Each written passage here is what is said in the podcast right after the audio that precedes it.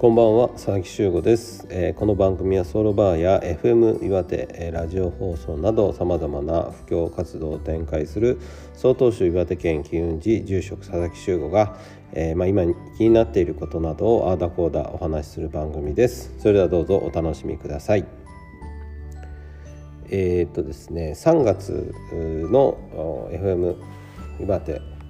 えー、サタデー坊主トークの放送が、えー、終了しました、えー、その番組の中でもですねお話しさせていただいたんですけれども実はですねこの「サタデー坊主トーク」という番組ですけれども3月の放送で終了ということになりました。えーとですねまああのいろいろな方にご協力いただいて始めた番組でしたので、えー、まあ終わるということで一つまあちょっと寂しいなという思いもありつつですね、えー、時間が今度変更になりまして今度はですね日曜日そして夜の時間ということになりました毎月第1日曜日の夜6時30分からの放送となりました、えー、ラジコやラジオクラウドなどのアプリでは聞くことができますのでぜひそちらの方ですねチェックしていただければなというふうに思います。まあ、番組をが終わるということでうん、まあ、いろんなことを、まあ、思い出したりもしてたんですけれどもこのまあラジオ放送だけではないですけれども私が布教ということをしている時に意識している点、まあ、活動のモットーとしている点が2つあります。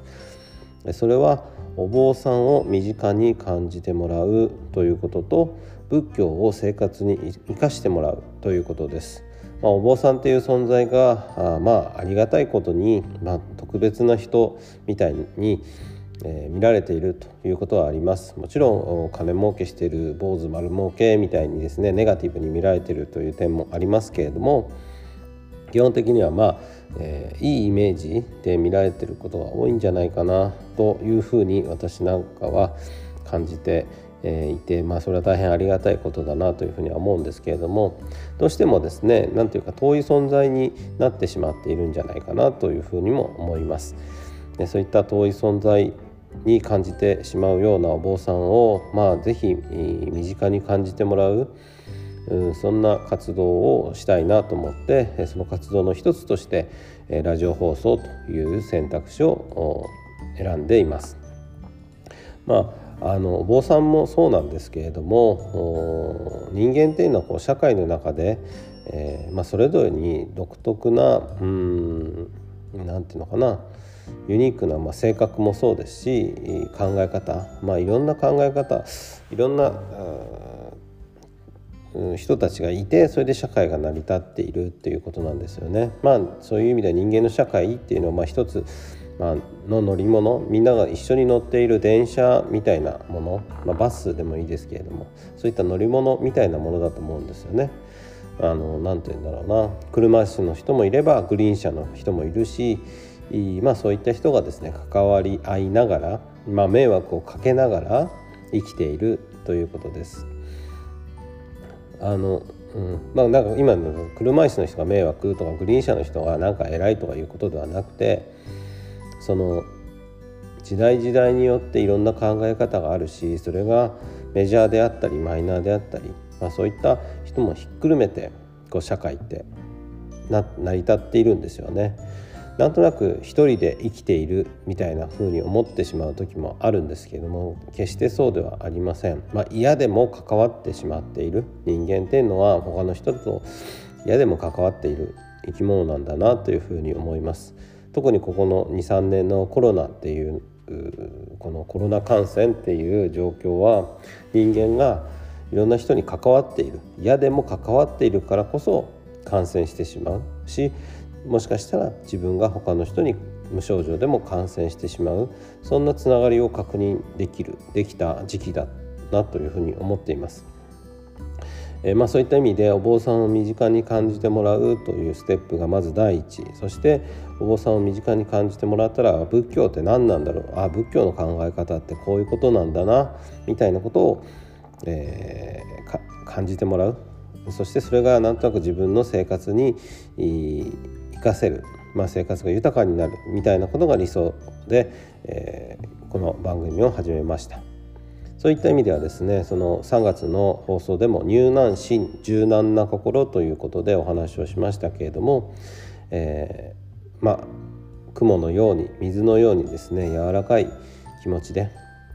番組を発信できていたらよかったなとそういう思いが伝わっていたんだとしたらいいなというふうに思います。そしてですね新しい番組、えー、第一毎月第1日曜日夜6時30分から始まる新しい番組なんですけれどもなんとですねまだタイトルが決まっておりません。まあ、テーマは変わらずですね、まあ、お坊さんを身近に感じてもらう仏教を生活に生かしてもらうというテーマでですね、まあ、日常と仏教をつなぐようなお話ができればいいなというふうに思っていますお悩み相談もそうですし、まあ、私が一方的に話すこともそうですし、えー、パートナーのね、えー、さっきが、えー、お姉様目線お姉様じゃないですね。あのなんだろう。女性目線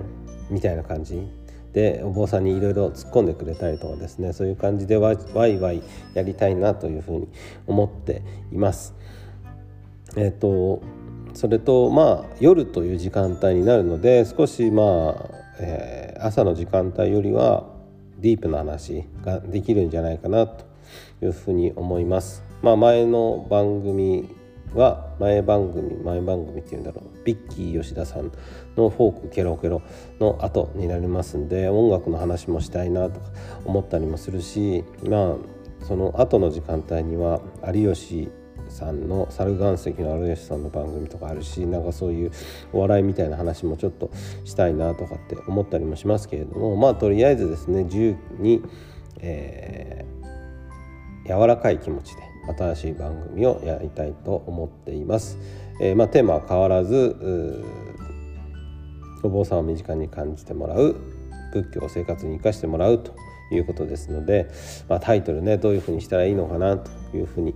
思っていますけれども是非皆様からもですねタイトルもそうですし番組のメッセージもですねいただけると非常に励みになりますので是非、えー、よろしくお願いいたします。